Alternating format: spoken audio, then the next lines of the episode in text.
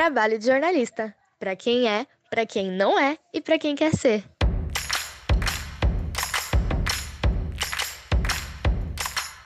Nem só de notícias vive o jornalista independente, mas de muitas áreas diferentes e formas de ganhar dinheiro com a escrita. Neste episódio, vamos conhecer alguns profissionais dessas áreas e entender como seu trabalho se desenvolve a partir da internet. Eu sou Adson Dutra. E eu sou Jéssica Souza. E está no ar mais um episódio do podcast Trabalho de Jornalista.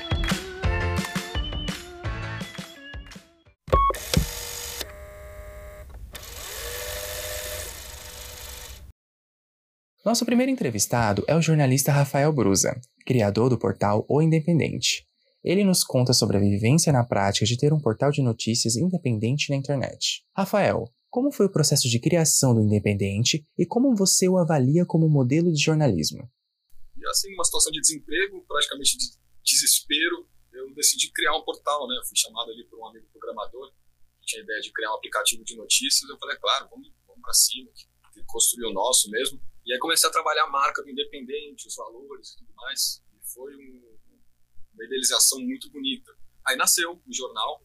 Aqui no, Independente, e eu aplico isso na TV Democracia também, eu gosto de respeitar os gêneros jornalísticos, que eu também aprendi na faculdade, né? Então a notícia tem que seguir o rótulo imparcial. Uma reportagem também eu vou fazer o mais imparcial possível. Para o jornalista independente que não tem seu próprio negócio, como possui Rafael, a saída é vender matérias para portais e veículos como meio de se sustentar ou ainda produzir outros modelos de conteúdo para clientes como associações de terceiro setor. O jornalista freelancer Cleberson Souza é um desses profissionais. Ele produz conteúdos para a agência Mural e para o UOL. Cleberson, como é o seu processo de trabalho? O maior desafio que eu enfrento como jornalista independente, como freela, é sugerir pauta. Sim, trabalhando em redação é fácil. Você vai na mesa do seu editor, conversa, olha, eu tenho vontade de escrever sobre tal coisa, o que, que você acha? E vai batendo como vai ser o texto conversando mesmo. Com Freela não, você tem que estruturar a pauta, você tem que conversar, convencer, né? Que aquilo é interessante para o site, tem que ter um mínimo pesquisado. Isso é muito difícil.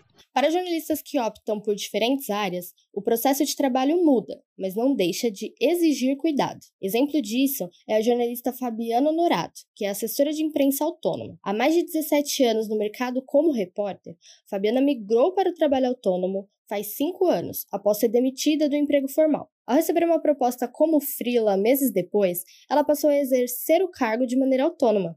E hoje nos conta como toma forma o seu trabalho diário. Então eu anoto, faço uma lista das coisas que eu preciso fazer e às vezes até de horários que eu preciso priorizar. Enviar aquele e-mail, fazer aquele follow, conferir se saiu a matéria em tal lugar, então clipar e tal. Os profissionais que conhecemos neste episódio têm a internet como ambiente de trabalho, o que nos faz observá-la como primordial para a reinvenção do jornalista. Rafael é quem melhor contextualiza esse fato.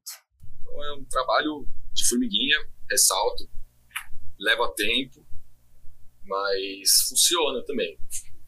Se não fosse a internet, eu nem, nem emprego teria, né, provavelmente.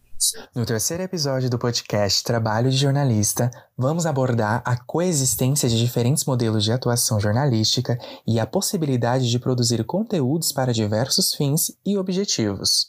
Até breve!